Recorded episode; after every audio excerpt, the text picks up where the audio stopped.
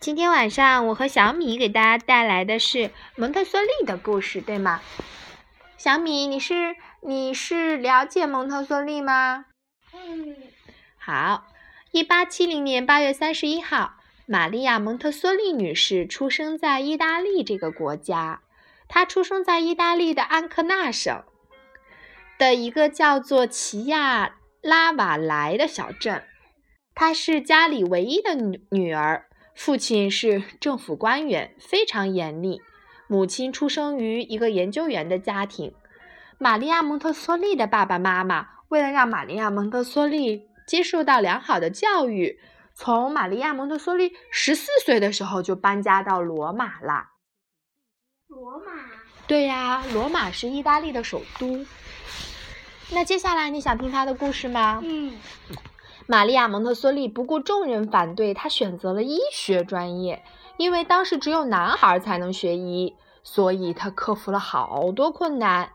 这的确是一场艰苦的斗争，不过也体现了她的勇气。她常常要在课后独自一个人学习。一八九七年，你猜怎么着啦？不知道。她成为意大利第一位获得医学博士的女性。哇哇！天哪！是的，接下来他在法国、英国和意大利分别学习，学习生物学、心理学和哲学。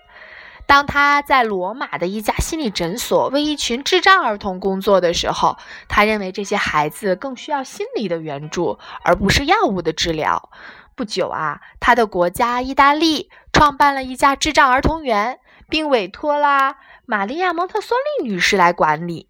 在这里，她照顾着罗马大部分的智障儿童，不知疲倦地观察他们，努力开发这些智障儿童的智力。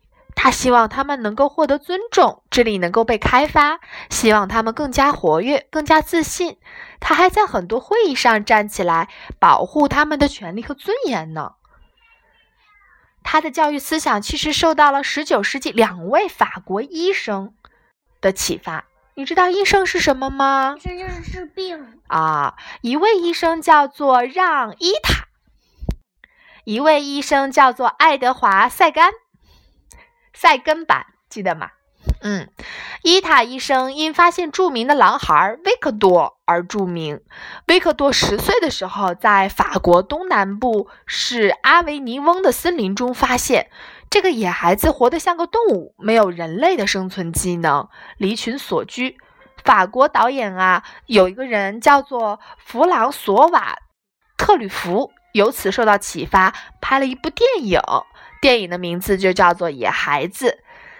而塞甘呢，发明了一个针对智障儿童的教具。蒙特梭利亚从这个教具中获得了灵感，开始利用教具为智障儿童工作了。在智障儿童园，孩子们的进步是惊人的，尤其体现在书写和阅读上。一些孩子甚至在小学期末考试取得了非常优异的成绩。这次成功让玛利亚·蒙特梭利更加激情澎湃。他认为这些教育方法也同样适用于正常儿童。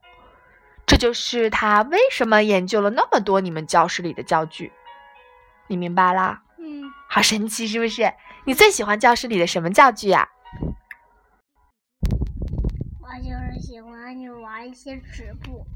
纸布。就是那种纸，就喜欢去玩美工区的东西，不想去去玩那边了。那边是什么？就是就不想去那个生活区。生活区不想去。数学区的那个玩儿，太那么多，我都就就去美工区。嗯。拿纸、求纸、抓纸。拿笔。那你你喜欢你喜欢二项式、三项式吗？嗯。喜欢罗马门吗？我如果我是别的项目没有做过，我教他教完他。那你教给别人什么教具了？好多。你举个例子啊。嗯。啊。我还想从头听一遍。好，那我们把这一段小节今天就录到这里，好不好？然后我们和小米再重新听一下我们一起来录的。那我们今天讲的是哪个人啊？玛利亚·蒙特梭利吗？嗯，就是从这个头重新再讲一遍。好的，那我们今天就录到这里，然后一会儿我们重新听一下。为什么呀？